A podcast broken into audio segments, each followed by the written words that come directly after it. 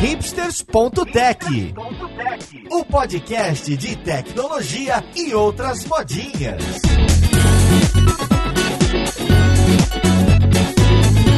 Olá, caríssimo ouvinte, seja muito bem-vindo a mais um episódio do seu podcast favorito. Meu nome é Paulo Silveira, esse aqui é o hipsters.tech e hoje a gente vai conversar sobre desenvolvimento no Windows. De volta ao Windows para muitos devs, porque muita gente foi pro Linux, foi pro Mac e sabe, sei lá, por qual motivo, tem muita gente retomando e voltando ao ambiente de desenvolvimento do Windows, independente ou não da necessidade de usar esse sistema operacional. Vamos lá, podcast, ver com quem que a gente vai conversar. para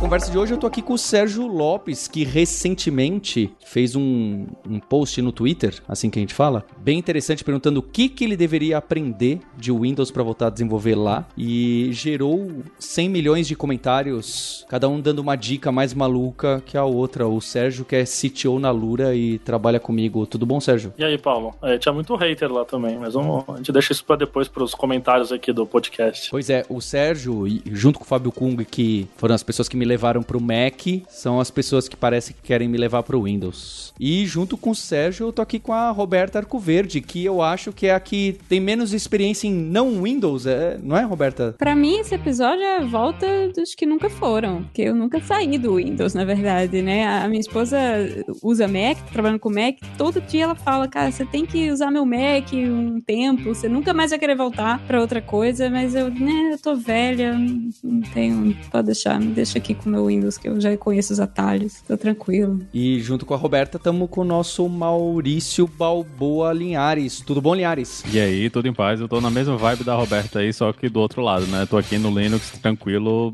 nenhum interesse em sair, velho. Pois é, então a discussão que eu acho que era legal a gente trazer é essa. O que que fez? Eu vou começar pelo Sérgio, porque é o Sérgio que fez essa mudança, sem contar o preço do MacBook. Quais são os motivos que uma pessoa que desenvolve software ou tá envolvida envolvida com desenvolvimento de software escolhe utilizar o Windows? É, eu acho que o meu contexto é diferente do, do Maurício porque eu estava no Mac antes, né? Então eu fiquei mais de 10 anos, sei lá, 14 anos no Mac, alguma coisa assim. E o preço é um componente forte. É, a gente sabe que já, já, né, já é forte há muito tempo agora, então mais ainda. Mas eu sinto que, para mim, pelo menos, pesou muito que eu acho que a Apple já está estagnada em, em hardware e próprio sistema operacional já há muito tempo, né? Eles fizeram, se pivotaram para iOS, isso é meio óbvio, né? O que dá dinheiro é iPhone. E eu acho que eles estão parados há muito tempo, enquanto a Microsoft correu muito atrás e fez muita coisa. E não só a Microsoft, como as, é, as empresas, né? As fornecedoras de hardware aí também entregando coisas, máquinas de qualidade, pau a pau com o Mac, quando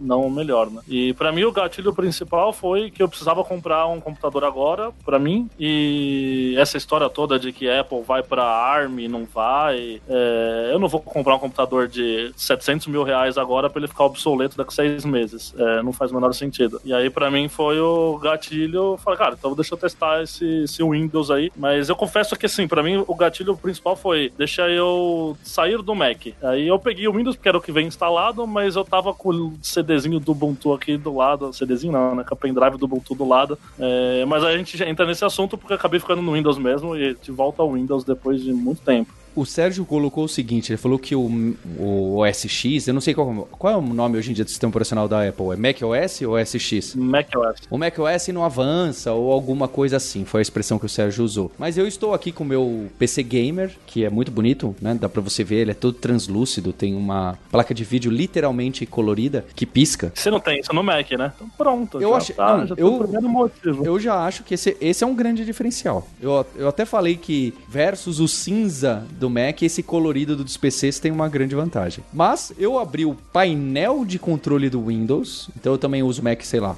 12 anos. Eu abri o painel de controle, eu falei, ué, é o mesmo que eu abri há 12 anos atrás? Talvez não o painel de controle, mas eu achei curioso porque tem algumas opções, você entra lá, opção do mouse, aí você vai lá. Aí tem um menuzinho diferente da época que eu usava o Windows XP, eu nem lembro que Windows eu usava. Mas aí você clica em botão avançado e aí ele abre um com outro design, um outro look and feel que é exatamente, não do XP, mas daquele Windows 2000, aquela coisa toda assim. É, o design até da telinha é diferente, o botão botão de xizinho e mais informações é igual do que era antes. Me parece um, um retrofit total, reaproveitamento. Parece não, né?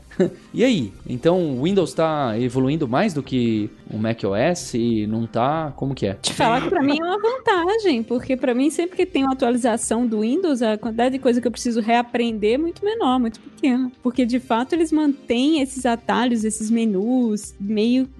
Eu honestamente acho que é. O código deve ser uma tão grande que mudar isso aí e quebrar a compatibilidade reversa e quebrar a memória muscular que tanta gente já deve ter para configurar essas coisas deve ser levado muito em consideração na hora de atualizar o sistema operacional, né? Claro que vem com suas desvantagens também. Tem coisas no Windows hoje que sem ferramenta externa eu, eu não saberia como usar, porque é, é inutilizável, de, de ruim mesmo, né? Vamos, vamos ser honestos. Mas essa parte de configuração toda, sabe o que eu acho que mudou, Paulo? Eu acho que eles hoje é muito mais amigável para o usuário que não é um power user, né? Para o usuário padrão, doméstico, para meu pai, para minha mãe. Essa parte de configuração, eles simplificaram tanto o painel de controle, é tudo um íconezinho deste tamanho e com uh, muito menos opções de configuração, eles colocaram só as opções mais comuns. E aí, realmente, se você quiser fazer uma coisa avançada, você tem que dar dois, três cliques a mais, que você tem que ir para o menuzinho que você falou, né? O antigo, mas ele tá atrás de mais cliques do que antigamente. O que para mim, né, que teoricamente sou uma usuária mais avançada, é ruim, eu tenho que dar mais cliques, mas pro usuário doméstico tá ótimo, né? Parece mais simples, né? Parece que é. Pra mim foi uma grande vantagem, porque eu vinha também do Mac aí desse, ah, tem três botões só no Mac. No Mac é o contrário, né? Você quer fazer alguma coisa não tem opção. É, então, é, eu vim do Mac com aquela ideia da interface muito mais simples e no Windows me achei tranquilamente também, nesse Windows 10 aí, né? também o último Windows que eu tinha usado era o XP, aquela é, meio esquisito, sei lá. É, mas pra época era interessante, né? Mas assim, agora, acho que não só, é, acho que mesmo a gente que acha que é Power User, eu não sou Power User há muito tempo, mas eu me virei bem aí. Uma semana de Windows já tava tranquila. Acho que tem, tem muita ilusão de o que é que é o sistema operacional, né? Que cada vez menos isso é relevante. A maior parte do tempo a gente passa ou usando a aplicação ou no navegador, né? O, o que está rodando por debaixo dos panos ali no, no sistema operacional, hoje em dia, para a maior parte das pessoas, às vezes até pra gente, não faz muita diferença. Eu tenho o dual boot aqui nessa máquina, eu uso o Windows, às vezes eu quero jogar alguma coisa no, no computador e dessas coisas para jogar fica tudo instalado dentro do Windows, mas a diferença de um pro outro é basicamente nenhuma, né? Inclusive, eu uso o Firefox nos dois, o Firefox sincroniza tudo de um lado pro outro, para mim, irrelevante o que é que eu tô fazendo, porque o Firefox que tá fazendo o trabalho todo e eu tenho as mesmas aplicações rodando no Linux, rodando no, no Windows, rodando no, no, no Mac que eu uso quando eu tô viajando, então eu acho que o que era sistema operacional no passado, né, há, há 15, 20 anos atrás, hoje é muito menos relevante para o dia a dia da gente, porque o, o sistema operacional mesmo da gente é o navegador, né? Não é mais o sistema operacional não é mais a, a coisa que realmente faz a diferença. Tanto que tá todo mundo entendendo que isso não faz mais a diferença, que até o preço dos sistemas operacionais hoje é absurdamente menor do que era no passado, né? Hoje, hoje no Brasil, inclusive, dá para você comprar uma licença do, do, do, Windows num precinho bem mais camarada do que era no, no antigamente. Porque a gente chegou nessa coisa de que ah, a funcionalidade. Bicho, qual é a funcionalidade do sistema operacional? Né? O, o que é que tem, o que é que foi inventado de novo, né? O, o, é, é até uma coisa que isso que o Paulo levantou é, é interessante porque o Windows tentou, né? A gente teve, teve os cards, teve a, a Metro UI, né? Que eles tentaram mudar um pouco como terrível, as pessoas interagem e todo mundo odiou.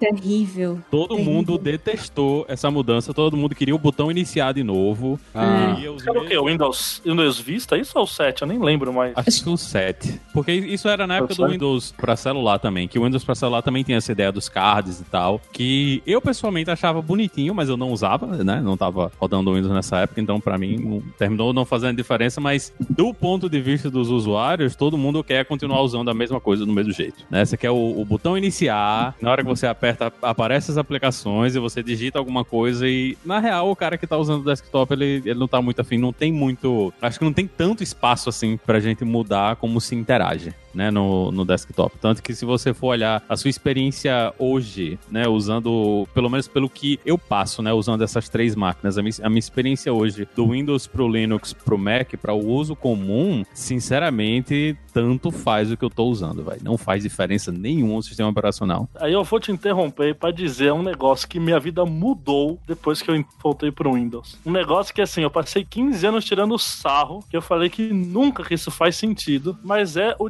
diabos dessa touchscreen. É fantástico. O cara que inventou isso é um gênio. Botar um touchscreen no laptop, pode, é, é, eu sei, é estúpido para quem não tem, que é usuário de Mac e tem 15 anos que não usa. Falar, ah, por que, que eu vou querer touchscreen, né? Não era o Steve Jobs que falava que era inútil? Cara, minha vida mudou de um jeito que você não faz ideia. Eu fiquei feliz com essa touchscreen aqui, que eu comprei. Eu até vi se não tinha opção sem touchscreen, mas não tinha. Mas por que? Agora você aperta o botão iniciar ali? Pum. Aperto, é lógico. A hora que você tá lá, deep focus, assim, né? Você tá com a mão no teclado, não. Mas, cara, você tá. Às vezes, eu, eu, eu uso muito, eu sou muito móvel com o computador, né? Aliás, eu peguei um pequenininho por causa disso. Eu, eu quase nunca tô no mesmo lugar. Então você tá. É, você vai botar as crianças pra dormir no quarto, você leva o computador junto ali pra ficar trabalhando num canto. Aí você vai, sabe? E, e tudo isso tá aqui, cara. Vem, ó, tô, às vezes eu tô sentado ali na, na beira da cama, da, fazendo as crianças dormir ali, você não consegue digitar porque o teclado tá ali pertinho. Aí você dá uma, uma zapiada ali, clica no negócio. Cara, é assim, eu não sei explicar direito, mas funciona que é uma beleza. Você tem Eu- toque também, Roberto? Não, o que você tá descrevendo é, você usa às vezes o seu computador como se ele fosse um tablet. Um tablet com um pequeno coisinho, não é? Porque Mas a, a mobilidade... quatro aparelhos. Né? Exato. É porque é desconfortável mesmo. Em pé, então, imagina, você vai ficar digitando. Mouse também, né? E o trackpad é um saco. Sim, Eu- né? é eu eu só tive um. esfregando a mão na tela. Mas assim, É. cara, você dá um scrollzinho, aí você pois bota. é. Ah, às vezes você Eu- perde o mouse, é mais fácil com o dedo. Sabe quando o mouse some assim na tela? Você dá aquela. Você não onde Você tá? fez Aí assim. o botão tá ali, enfia o dedo e pronto, funciona, cara. É lindo, é lindo, juro, Ah, juro. Eu achei que era eu- inútil e minha vida mudou. Vou te falar que eu não me adaptei, não. Eu tive um computador uma vez com touchscreen, mas eu tenho um toque tremendo de dedo na tela do computador. Eu- Uma vez, eh, sem brincadeira, quando, eu, quando a empresa me deu esse computador que eu uso hoje, que é um Dell que não tem touchscreen, eu tava nos Estados Unidos, a gente tava fazendo um, um- um evento, né, uma confra da empresa, então eu comecei a... A primeira coisa que eu faço quando eu pego um computador novo é desinstalar tudo que vem com ele, né? Porque normalmente você vem, sei lá, é da Dell, aí vem Dell isso, Dell aquilo, proteção pra... Eu desinstalo tudo. Não, quero um Windows zerado, sem nada desses bloatwares aí. Eu comecei a desinstalar, alguma coisa tava dando um erro. Veio um colega meu da empresa, funcionário, fez, nossa, é touchscreen e tacou o dedo na minha tela. Mas aquilo... É, a única coisa que eu consegui responder foi, é, é, que bom que a gente trabalha remoto, né? Não precisa se preocupar com o colega de trabalho botando o dedo na nossa tela. E ele, pô, desculpa. Não, tudo bem. Eu tentei ser o mais gentil possível, mas aquilo me deu um, uma angústia. Eu disse, meu Deus, essa digital na minha tela. Eu, eu não consigo me adaptar por isso, sabe? Se não fosse esse pequeno problema, de pe- pequeno toque, talvez eu, É, eu meu- voltasse. Os meus toques são meu filho de dois anos, que ainda não entendeu o que é um touchscreen, então ele vem aqui, enfia a mão e, nossa, já desconfigurou coisa aqui. Engraçado que cinco dedos na tela por dois segundos não são capazes de fazer. Você acha que não? Mas ele enfia o dedo na tela, acabou. Eu faço Dá três horas reconfigurando. dele. Dá o tabletzinho dele já e, É. e- e pronto, deixa ele se ocupar com o dele. Mas é, interessante que, pra você ver como é uma coisa que é difícil da gente encontrar a diferença. O que matou pra você foi o hardware, não foi o software. Porque é muito difícil de diferenciar, bicho. É, hoje, hoje é muito difícil de, nesse nível, da gente ter diferenciação entre os sistemas operacionais. Eu acho que às vezes tem, tem um pouco de comodidade, tem coisa que funciona mais. Teve meu computador um dia desses, ele levantou a, a 1000 e- 1024 por, por 768 e eu fiquei. que foi? o que, que aconteceu? E o sistema operacional decidiu que ele não ia mais usar a- o driver privado né, da placa de vídeo, ele ia usar um driver open source genérico que simplesmente não funciona com a minha placa de vídeo. E eu tive que ir lá e, e alterar e dizer, pô, você vai usar o driver da NVIDIA, que é o driver privado, porque é esse que eu quero que você use, né? Porque para poder funcionar na minha tela. E isso é inconveniente, né? E é, e é uma coisa que o usuário de Linux ele tem que, tem que se acostumar com, com esse tipo de situação por enquanto ainda. Mas tirando essa, essa coisa da usabilidade de, de não ser uma coisa boa para o usuário final comum, eu acho que a diferença entre, principalmente entre Windows e, e, e, e o, o, Mac OS hoje é muito pequena, né? E, e, a Apple tinha essa vantagem de ter o, o hardware melhor, de ah, o hardware é mais confiável, é um hardware só, que você não precisa se preocupar com os, os múltiplos componentes, né? Porque tá tudo integrado, mas hoje tá tudo tão integrado que termina sendo às vezes uma desvantagem, né? Que você compra o computador, você tá casando com aquele computador por cinco anos, porque você não troca memória, não troca disco, você não troca mais nada. Não abre mais o seu computador para nada. E no Brasil é, é, ainda pior porque o suporte técnico que você tem é terrível, né? Você, você vai ter que arranjar um lugar que seja uma autorizada e o cara, muitas vezes, eu, eu, eu recebi na época, né, que, que, eu morava no Brasil, isso faz, acho que vai fazer uns seis anos, eu tava com um problema na tela, o cara disse, não, aqui vai demorar três meses pra gente dar jeito no teu computador. Três meses? eu trabalho nesse computador. É outra coisa também que, que faz, que, que eu acho que faz diferença e que é uma vantagem grande para quem está comprando máquina com Windows é que a sua chance de, de ter suporte e conseguir consertar as coisas no Brasil é absurdamente maior. Né? Sem contar que não vai custar um Celtinha, né? O seu computador. Não, e você compra, você pode comprar um computador produzido no Brasil, né? Ou você pega um importado, mas o ponto é você tem opção, né? Acho que esse é isso que você falou de ter opção de hardware. Então, eu tô, por exemplo, aqui com uma tela 4K hoje. Cara, você não tem tela 4K no, no Mac, entende? Pra notebook, sabe? Lógico, a gente pode entrar no mérito se você precisa realmente de uma tela 4K ou não, mas o ponto é, eu quero uma tela 4K. E, pô, eu boto aqui um negócio pra tocar aqui na tela, é lindona, entende? O hardware em si, eu tô com um Dell também, é, mas é aquele Dell XPS recente aí. Eu tinha aquele MacBook de 11 polegadas, você lembra aquele Air de 11? Já, já faz tempo que ele não tem. E aí depois eu tive o Mac, eu tava com o Pro, né? Minha esposa tá com o MacBook Air de 11 e eu tava com o Pro de 13. Esse Dell que eu tô aqui, ele é o tamanho do MacBook de 11, fisicamente tamanho, você põe um em cima do outro, você não vê diferença, com a tela maior que o MacBook Pro de 13, porque ele foi feito aquele negócio sem bordas, né, o borda muito fina e tal. Cara, para mim super portátil. Então, todas essas opções, né? Você pega, você tem opção aí, ah, você quer o maior, menor, de um jeito do outro, quer. Isso, isso é uma, uma, vantagem. Eu gostei desse hardware, inclusive. Eu preciso ganhar uma comissão da Dell aí. Bem, a gente, vocês estão nesse momento de diversos elogios a hardware não Mac, então eu queria chegar mais no,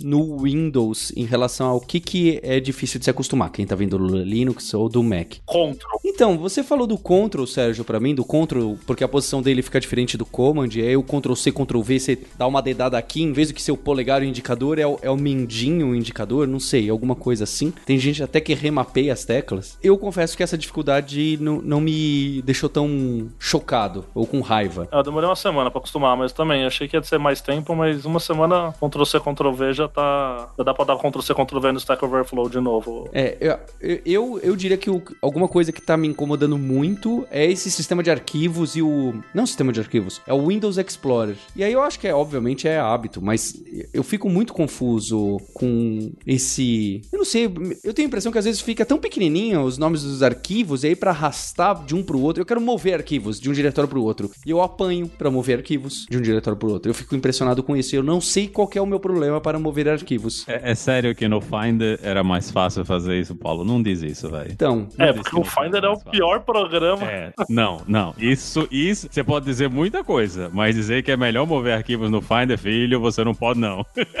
É, então. Olha, acho... eu... tá falando que tá sentindo saudades do iTunes também, vai. Eu vou te falar que eu não, eu não sei o que é Finder, não, não uso, nunca usei Mac, mas eu também não gosto do Windows Explorer e é por isso que eu. A primeira coisa que eu faço também quando eu pego uma máquina nova é instalar três programas no Windows e um deles. Da Roberta, vamos lá. É. Hum, lá vem aquelas coisas obscuras, horrorosas que troca até o ponteirinho do seu mouse no Windows, quer ver? Ué, mas você não usa aquele que tem um cursor que vai seguindo o cursor do mouse desde o Windows 3.1? Aquilo ali é maravilhoso. Glitters. É... Não, gente, é um... são três programas que eu gosto deles porque eles são mega leves, são portáteis, então, enfim, não tem nem instalador alguns deles. É só o de Zipa tá funcionando. E um deles eu uso justamente para como substituto do Windows Explorer, que chama Q minúsculo dir, QDIR, que é justamente porque é micro, né? Um, um, programa muito leve. E o que eu gosto dele é que ele é como se ele fosse. Bom, talvez você vá dizer agora, não, você gosta muito do Windows Explorer, porque ele faz é como se ele tivesse quatro Windows Explorer na tela só, né? Tem quadrantes. E aí mover arquivo é muito fácil, que eu abro um diretório no quadrante superior, outro no inferior e só movo, assim. É, é... A ideia que eu gosto dele é justamente essa. Eu consigo ver quatro diretórios ao mesmo tempo, porque hoje em dia nossas telas são todas gigantes Então dá para quebrar sem prejuízo do tamanho da fonte na tela, né? E aí dá para você movimentar. Eu sempre tenho do lado direito aqui os meus dois quadrantes direitos são as, as pastas que eu uso mais, né? Enfim, minha pasta de código ou alguma coisa, sei lá, downloads e as outras eu fico mudando. É, é um programa mega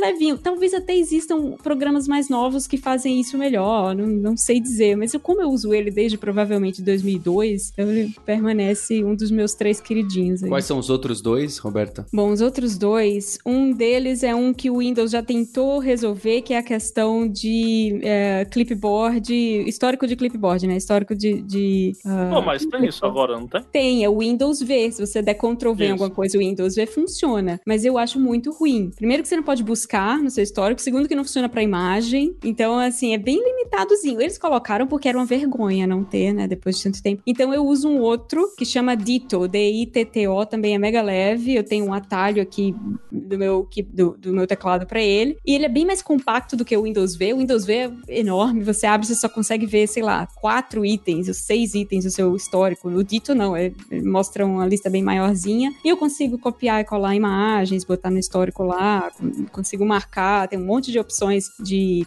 de, de atalho, de fonte, de busca, enfim, é bem mais completinho. É, chama Dito, DITTO, também é um programinha antigo pra caramba, você consegue fazer backup do seu clipboard se quiser, limpar, enfim. E o outro, terceiro, esse realmente, se eu tivesse que escolher um dos três, inclusive seria só esse, chama Everything, também é muito leve, fácil de achar, parece uma coisa bem obscura na internet, você vai achar, eu esqueci o nome da empresa que faz do open source, enfim, uh, mas ele é um, é um buscador de arquivo, mas ele é um buscador de arquivo muito rápido, muito, muito rápido e muito leve, ele indexa todos os seus arquivos, muito rápido, no arquivinho lá dele, e, e, mantém ele atualizado com muita rapidez. Porque eu vou falar, a pior coisa do Windows para mim até hoje é a busca do Windows. É horrenda. Eu não consigo entender por que, que alguém achou que seria legal quando você busca um arquivo. Eu só quero buscar um arquivo no meu sistema operacional. Aí ele me oferece as opções de buscar no Bing, no browser, sabe? Resultados na web.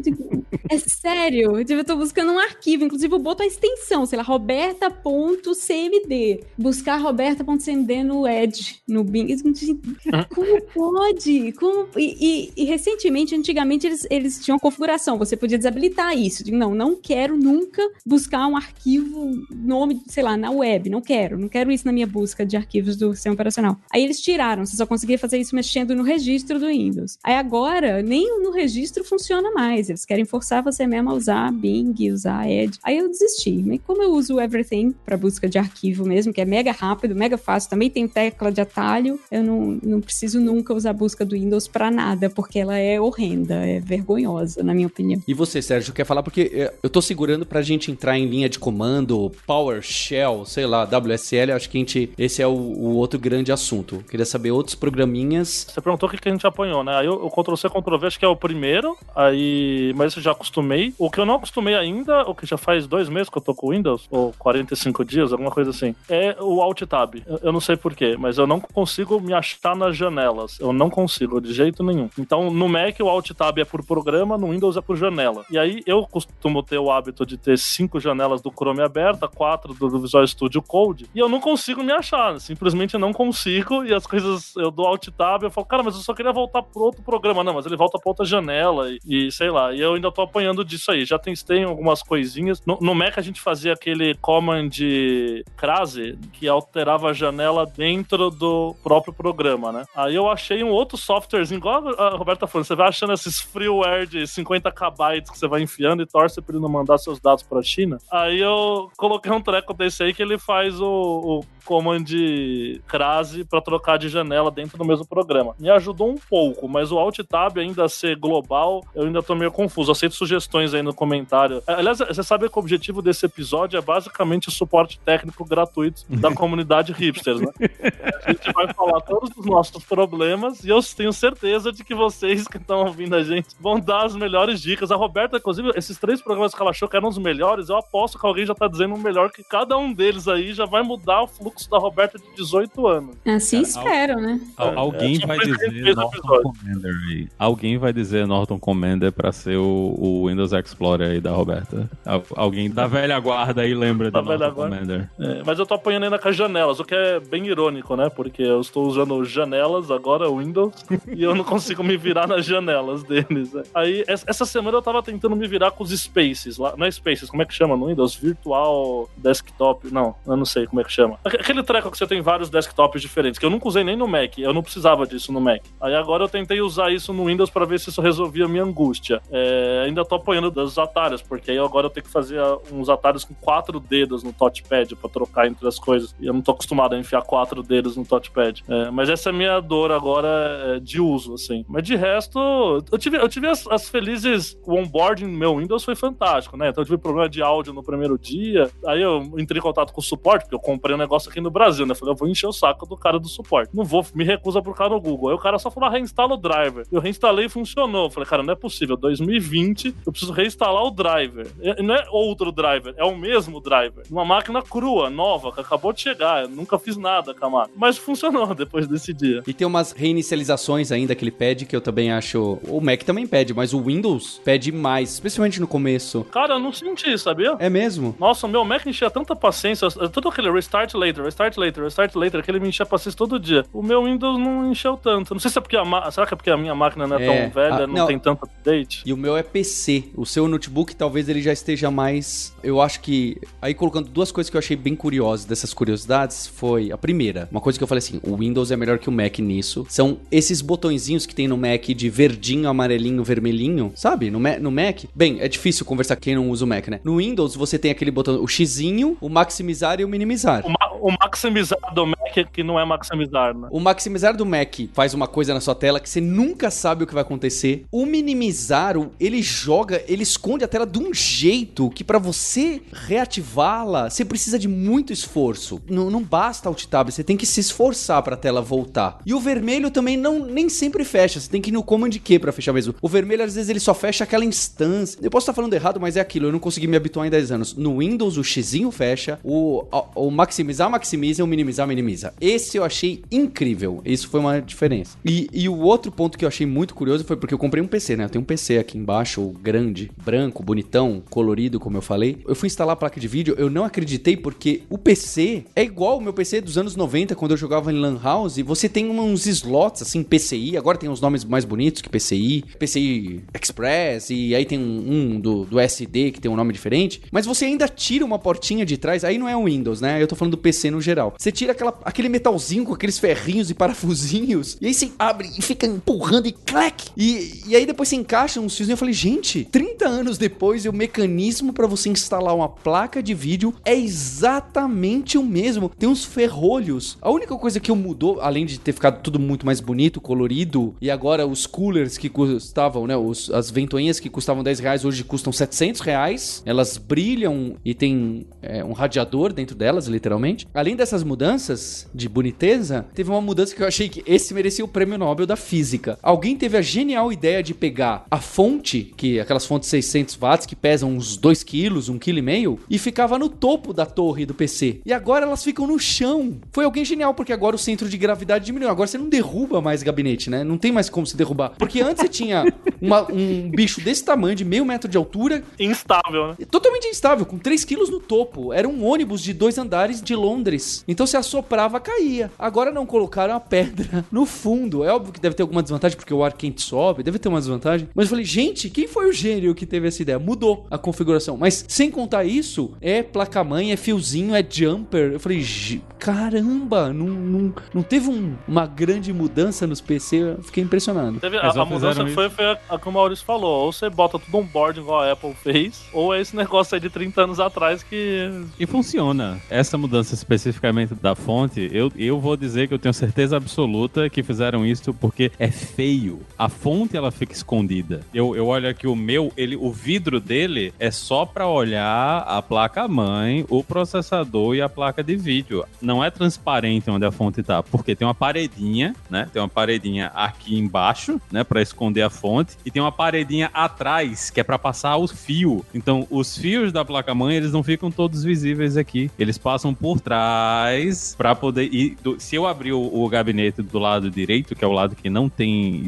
não tem vidro, né? Aí, aí a fiação tá, tá uma desgraceira, né? Da, da fiação ali do outro lado. Mas desse lado aqui tá tudo bonitinho. Hoje, hoje é mais é uma coisa, você comprava um Mac, era um statement, né? Você comprava um Mac, você queria ver a, a maçãzinha acesa. Agora, agora você faz isso no PC. Você compra o seu PC e você faz um statement, porque você escolhe as cores. Se você quiser comprar um PC todo branco, todo, todo branco. Você vai, pega a placazinha da Asus que é branca, você pega a placa de vídeo que é branca, você pega os coolers que são brancos e você pega o gabinete que é branco. Então seu PC ele é todo branco, só com os RGBs lá que dão umas coresinhas e agora você faz o seu statement no seu PC. Você tira a foto e manda pros amigos, ó, oh, a porra do meu PC é todo branco agora. É, esse é o agora não não é só mais agora a gente não gasta energia só para diminuir o, a temperatura das coisas, a gente gasta energia que é para ter luzinha piscando em todos os lugares, né? O teclado fica brilhando, né? Também é bonito, né? O teclado fica brilhando. É, é um círculo. Então, é um círculo. essa parte do bonito é a parte que eu, eu acho que é controversa. Eu, eu ainda sou.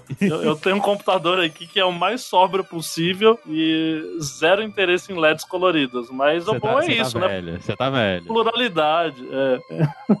Bom, mas posso fazer um parênteses antes de a gente continuar é, falando do Windows? Eu fiquei surpreso que eu peguei essa máquina aqui, é, esse Dellzinho então. Aí, lógico, como um bom explorador, eu fiz a minha pendrivezinha do live boot do Ubuntu. E cara, assim, eu espetei, em 40 segundos ele tinha bootado e funciona tudo, sem eu fazer nada, nada, nada, nada. Eu usava Linux, né, no, no desktop, né, não no servidor, mas no desktop eu usava Linux lá em 2003, 2004, 2005. O ano do Linux no desktop. É, usei o Linux por uns 4 anos e cara, não era, né? Óbvio que não era. Tudo bem que eu, eu usava Gentoo também, mas tudo bem. Mas o, o Ubuntu aqui, cara, pegou o touchscreen, pegou a tela 4K, que era. Quem é das antigas aí fala, pô, imagina que vai funcionar uma tela 4K no Linux sem fazer nada. E funcionou, Wi-Fi, sei lá, todos os drivers sozinho. Então é uma opção boa aí também. Acho que é interessante.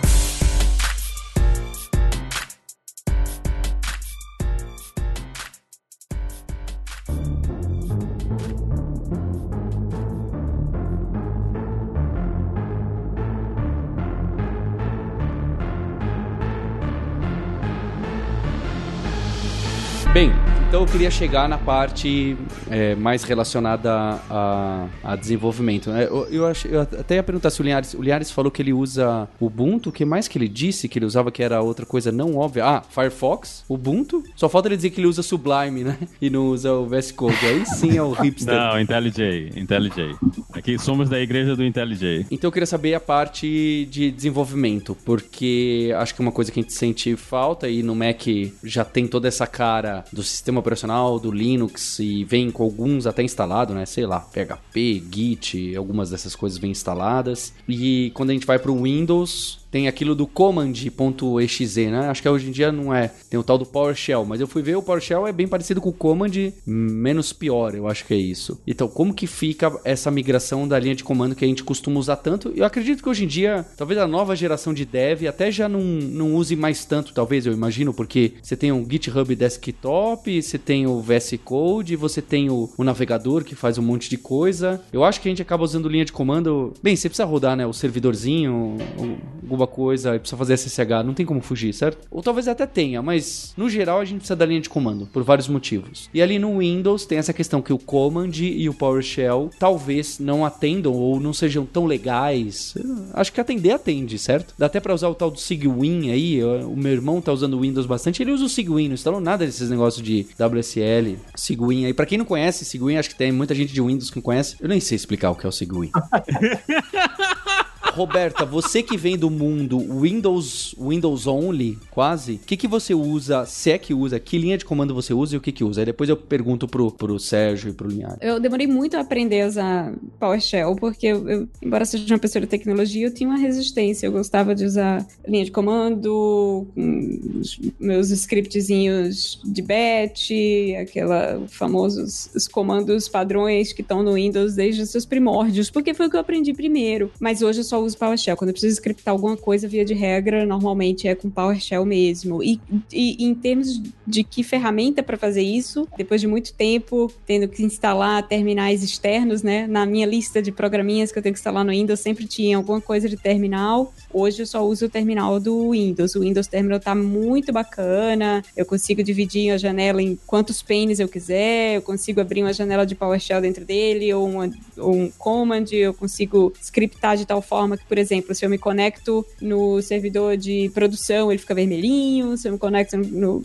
no desenvolvimento, ele fica verdinho, para saber onde é que eu tô mais facilzinho. Tem uma série de plugins que dá para instalar, que, enfim, né, que deixam ele com a carinha também mais inteligente do que os terminais antigos do Windows. Então, o terminal hoje nativo do Windows, ele tá bem completinho e é o que eu uso quando eu preciso fazer alguma coisa com terminal no, no Windows hoje em dia. E quando você apanhou para aprender PowerShell? Porque PowerShell um tão bizarro. É, mas, mas ele... É falta de costume também, mas eu olho para aquilo, me dá uma preguiça do tamanho do universo para aprender aquilo. É, um pouquinho. A sintaxe não é muito óbvia, às vezes, assim, para fazer comandos um pouco mais complexos, mas ele tem um... A, a busca dele, a ajuda dele é muito boa. E ele segue um padrãozão, assim, de comando, né? Todo comando, sei lá, de modificação começa de uma certa forma, né? todo comando de busca começa com get, então você dá um get, tab, é, ele é autodocumentado e é, e é boa a, a, documentação dele. Sempre que eu preciso fazer alguma coisa que eu não sei como é que faz, eu não nem abro o Stack Overflow, não abro nada. Nele mesmo eu consigo achar meus caminhos, via de regra. Tem também um curso na Alura, muito bom de PowerShell. Tô zoando, mas não tô não, tá? Eu aprendi PowerShell, quando eu precisei aprender PowerShell, a primeira coisa que eu fiz foi fazer o curso da Alura, né? Não é,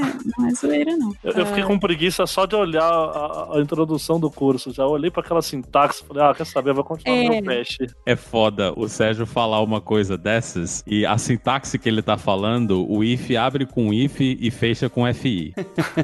é, é, essa é a sintaxe legal que ele tá falando. Né? Então. tem um vou, den, né?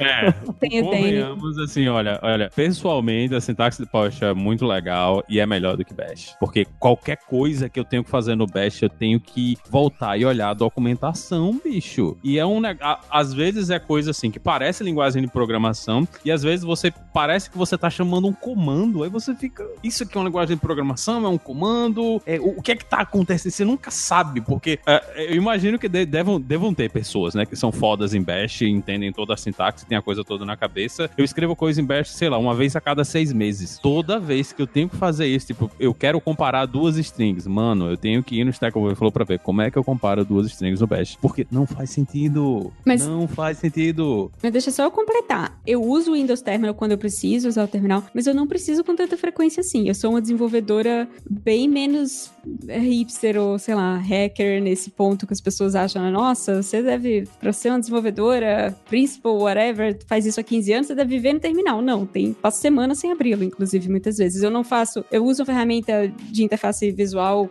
para interagir com o Git, o meu editor é o Visual Studio ou Visual Studio Code, enfim, eles têm os próprios prompts também de, de terminal internos quando eu preciso fazer alguma coisa rápida, mas é raro, gente, eu não uso terminal para compilar meu código, por exemplo, não uso terminal para fazer deploy, não uso terminal para interagir com Git, a não ser que seja uma coisa muito específica que a minha ferramenta de interface visual não faz, né, sei lá, retroceder X commits ou coisas assim, uh, ignorar espaço em branco, mas, mas fora isso, eu sou muito mais das janelas do que da linha de comando. É, porque eu tava querendo saber, é, não de scriptar no PowerShell, no Bash, mas eu digo, você precisa rodar, levantar o Apache. Sei lá eu por que motivo, acho que as pessoas não levantam mais Apache, né? Tudo dockerizado, ninguém mais vê essas coisas, né? Não existe mais. Mas você precisa levantar o Apache. Eu dei essa missão para vocês, vocês têm essa missão, vocês têm que executá-la. Aí é C dois pontos, barra, aí você vai lá na linhazinha, escreve Apache e, e etc. E para instalar o Apache, aí, ou é melhor, aí eu queria entrar no WSL, seja lá o que isso for exatamente. E, entendem onde eu quero chegar? É simplesmente execução. Aí você dá a Docker Compose Up, né, velho? Na, na linha de comando. Você não instala mais o Apache. Nem, nem no Linux mais a galera vai estar tá fazendo essas coisas. É só é, dor de cabeça. Que... É isso aí. É, passou, não sei não. Eu faço. Eu faço. não. não uso Docker pra tudo, não. Eu acho que a boa, gente, boa parte do pessoal aí também não usa, não. É, acho que ainda tem bastante uso pra você botar as coisas no sistema direto. É, a ideia do WSL, na verdade, é você rodar Linux nativo dentro da sua máquina Windows sem precisar de máquina virtual, né? Sem precisar usar VM, antiga. WSL é isso. Roda o kernel do Linux ali direto, junto com o kernel do Windows, e te dá um terminalzinho para você acessar. Então, você instala o Linux ali, é tipo um, sei lá, vai bem a grosso modo, tipo um VirtualBox, só que integradão ali com Windows, sabe? Isso. Então, você, você não vê um monte de dificuldades e tal. Eu só uso assim, tá? Porque esse é um outro preconceito meu, mas eu não consigo me acostumar com a barra do Windows ali. É barra. Eu não sei qual que é invertida, qual que é desinvertida. Mas não faz o menor sentido aquela barra virada pra esquerda lá. É, é A internet inteira com a outra barra, pra que. que... É, é, é verdade. Então eu não consigo. Eu olho aquilo, aliás, eu abro o Windows Explorer ali, ele já mostra o caminho lá em cima, já começa a me dar nervoso. Eu já falo, pô, tá tudo numa pasta só. Ah, não, é verdade, o separador de arquivos é errado, de pasta tá errado. É... Mas eu. Engraçado você falar preciso... isso. Faz muitos anos que eu não uso a contrabarra. Eu acho que hoje em dia, pelo menos no Windows Terminal, ele já entende as duas barras, assim. Acho que foi uma batalha ah, é? que o Windows perdeu. Sim, acho que sim.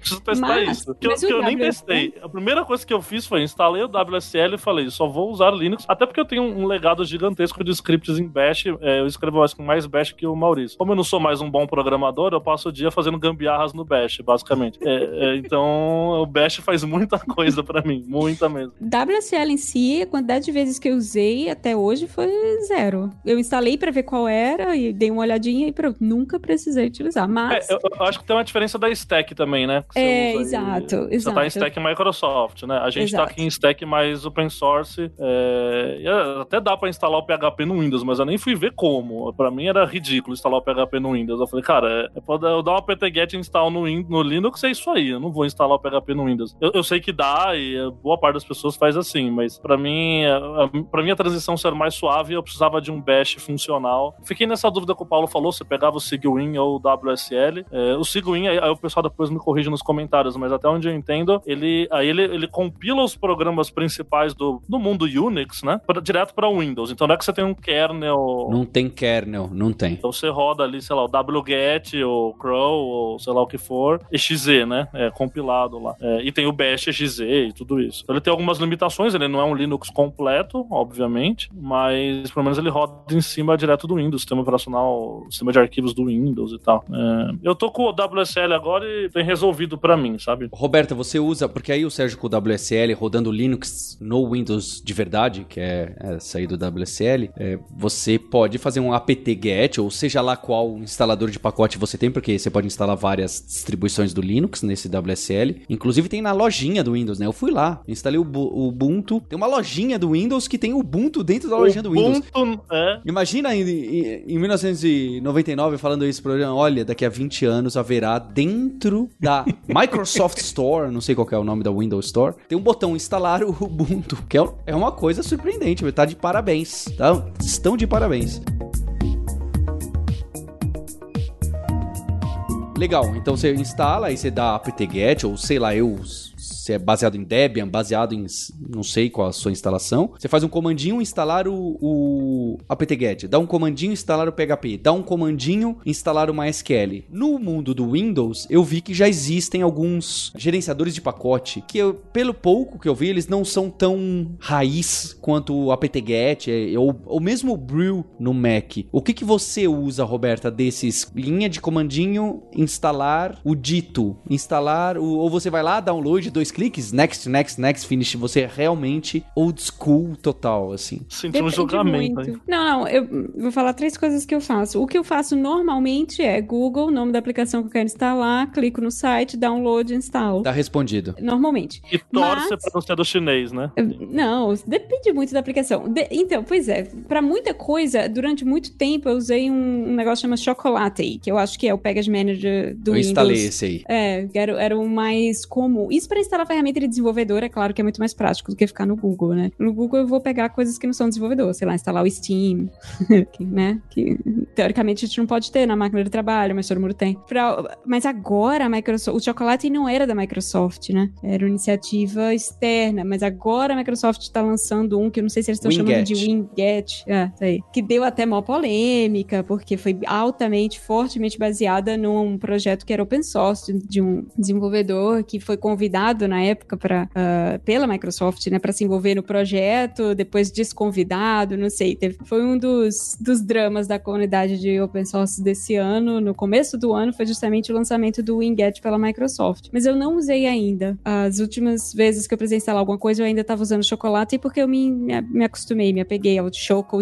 install da, da sintaxe e, e uso ele uh, no lugar. Ainda não, ainda não tem testeio da Microsoft. Tem muita coisa integrada também, né? Se você vai, vai fazer alguma coisa como o Sérgio estava fazendo, ah, você precisa trabalhar com a stack do, do PHP, né? Vai, vai trabalhar com LAMP.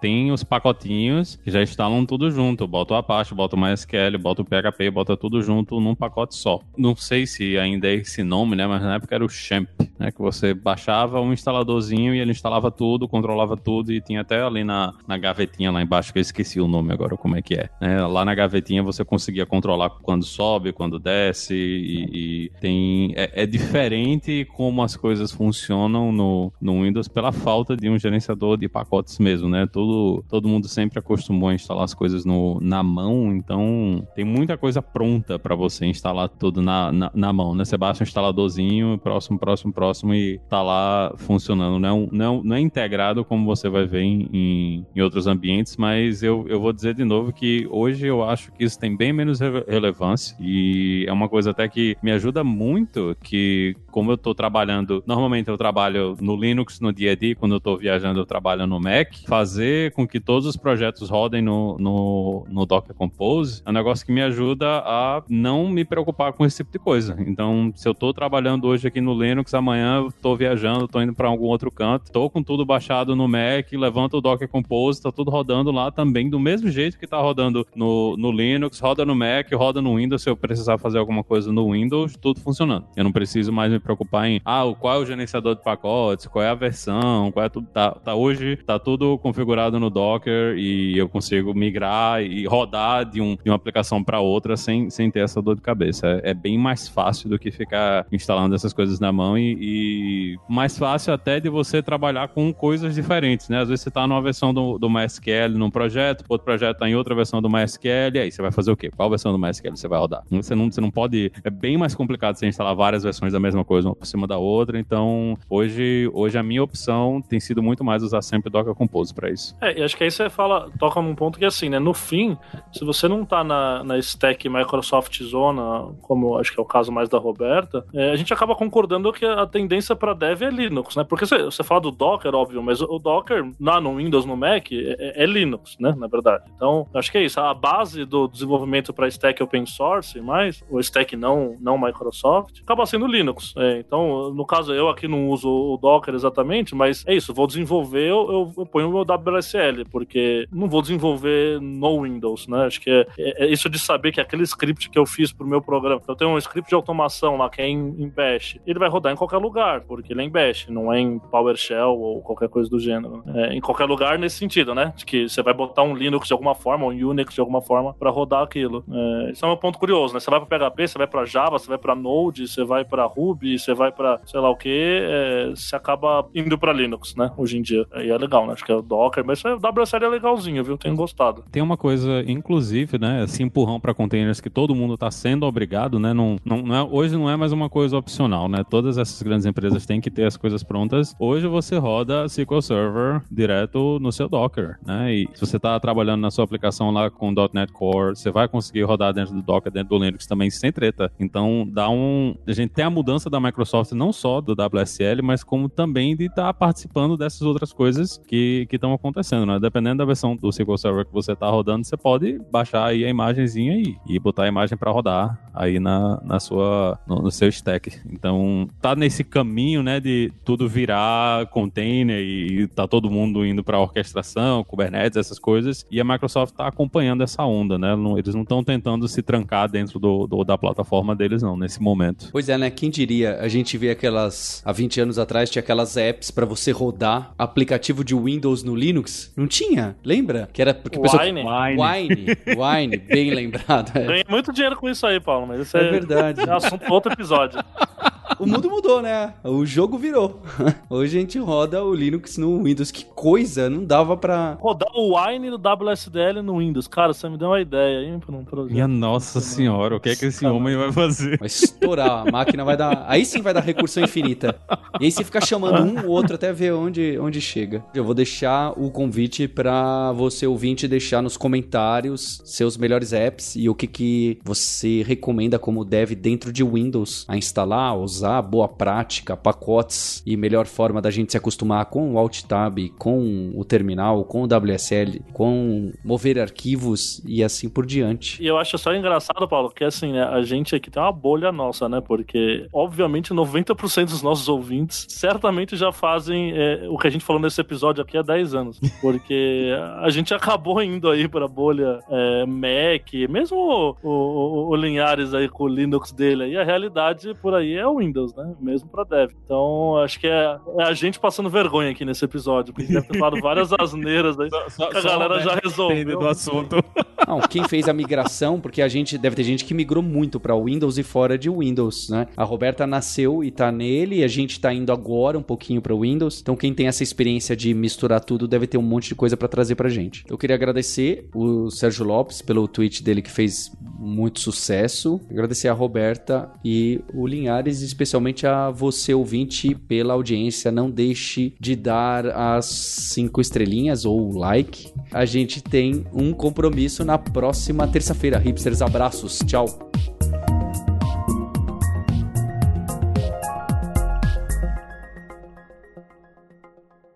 Oi, Giovanni. Quer me mandar um áudio com as cinco dicas para quem desenvolve no Windows, seja de WSL, PowerShell, seja programa, Ó, as top dicas do Giovanni Bassi para esse podcast que você não participou, que você desdenhou do Hipsters. Manda pra gente um áudio que será inserido aqui, inclusive com essa minha mensagem de voz, te criticando. Giovanni Bassi, da Lambda 3, um apaixonado por Microsoft, Windows e Linux, vai dar agora as dicas para vocês. Fala, Paulo, tudo bem? Cara, não desdenhei, né? A gente se desencontrou por algum motivo, isso não deu certo. Mas tá aqui minhas dicas para desenvolvimento no Windows e o que eu uso no meu dia a dia para me deixar mais produtivo. É, o primeiro primeiro, não podia deixar de falar, né? É o novo terminal do Windows que você consegue instalar pela Windows Store. É um projeto que já tem aí alguns anos e mudou completamente a maneira de funcionar a, a interação das pessoas com o terminal, né? No, no Windows. Então, é, ele já tem abas, dá para fazer split de abas, tudo que você espera de um terminal moderno, agora também tem no Windows e era uma carência de, sei lá, 40 anos, né? Quase que a gente tinha. A segunda é o PowerShell Core. O PowerShell já existe há vários anos, é, é, uma, é um shell feito em .NET, é, mas recentemente foi feito o PowerShell Core, que é um PowerShell feito com .NET Core. Ele é bem mais leve e bem mais rápido. Então, eu recomendo que quem está ouvindo a gente pare de usar PowerShell e instale o PowerShell Core. É, a terceira é colocar as ferramentas do Git no Path. O Git traz já, quando você instala ele, uma série de ferramentas que são muito comuns no ambiente Linux. Então, por exemplo, less, more e grep e várias outras é, ferramentas legais legais. Se você colocar elas no path, elas estão é, no diretório, do lado do diretório da onde o Git está, no mesmo diretório de instalação principal. Você ganha ferramentas que são básicas no Linux que você pode usar normalmente no Windows e funcionam super bem. É, eu sempre faço isso, elas sempre estão no meu path. É, a quarta é o WSL, mais especificamente o WSL2. O WSL é o Windows Subsystem for Linux, é uma ferramenta, né, uma, é uma maneira de você rodar Linux no Windows nativamente. No WSL2 eles estão fazendo isso com o kernel nativo do Linux rodando ao lado do kernel do Windows. E nota que eu não falei embaixo, eu falei ao lado. Os dois kernels rodam no mesmo nível. Isso quer dizer que a gente tem uma, um Linux extremamente rápido dentro do Windows, tá? Isso quer dizer que você pode rodar ferramentas nativas de Linux no Windows, tá? Então, e você pode instalar várias distribuições diferentes. Então, você pode usar a SUSE, pode usar o Pine, pode usar o Ubuntu, o que você preferir. É, eu não faço mais desenvolvimento de Node.js, por exemplo, usando o Windows. Eu faço tudo no WSL2, tá? Outra dica importante que vem junto com essa daí é usar o Visual Studio Code junto com o WSL2. Ele tem uma extensão que permite que você rode o Visual Studio Code de forma remota. Isso permite que você rode em containers, o Visual Studio Code ou via SSH remotamente, mas também no WSL2. Então, por exemplo, se você quiser fazer o desenvolvimento nativo de Rust no Linux, é, utilizando o Visual Studio Code, você pode pode fazer isso no Windows, utilizando o WSL2 e o Visual Studio Code com a extensão de remote, tá? É assim que eu desenvolvo para Node no Windows, por exemplo. Quinta é você aprender a scriptar com Bash e PowerShell. Tá? E, na verdade, vindo junto com a quarta, né? Que é Aprenda Linux. Então é Aprenda Bash também, né? Bash é uma das principais linguagens de script do mundo e agora que ela está tão disponível no Windows por causa do WSL e WSL2, a gente tem que aprender. E o script de PowerShell ele é um pouquinho mais agradável, né? E é muito comum no Windows também. Então são duas recomendações importantes aí, o, é, scriptar com essas duas é, linguagens de shell. E por último, lembrar quem está ouvindo a gente que o Visual Studio é grátis, né? Então não é todo mundo que sabe disso, mas o Visual Studio é grátis. Se você baixar ele lá para é, no site da Microsoft, você não precisa pagar por ele. Isso inclui para quem que ele é grátis? Para qualquer pessoa, ele é grátis. Então qualquer indivíduo pode ir lá e baixar e usar livremente na versão Community. E ele é grátis para empresas também que têm é, um tamanho pequeno. Tá? Aí vale a pena olhar os termos exatos disso daí, mas pelo que eu me lembro, era até cinco funcionários. Mas para as pessoas que estão ouvindo a gente, você pode usar a melhor ideia de desenvolvimento do mercado, que é o Visual Studio, sem pagar absolutamente nada. Então vale a pena dar uma olhada para quem quer desenvolver é, ou, ou .NET, tá lá e você não precisa pagar. Então era isso, Paulo. A gente se desencontrou nesse daí, mas no próximo a gente combina melhor e garante que eu vou estar presente. É, um abraço aí pelo convite mais uma vez e tudo de bom para todo mundo aí. Falou.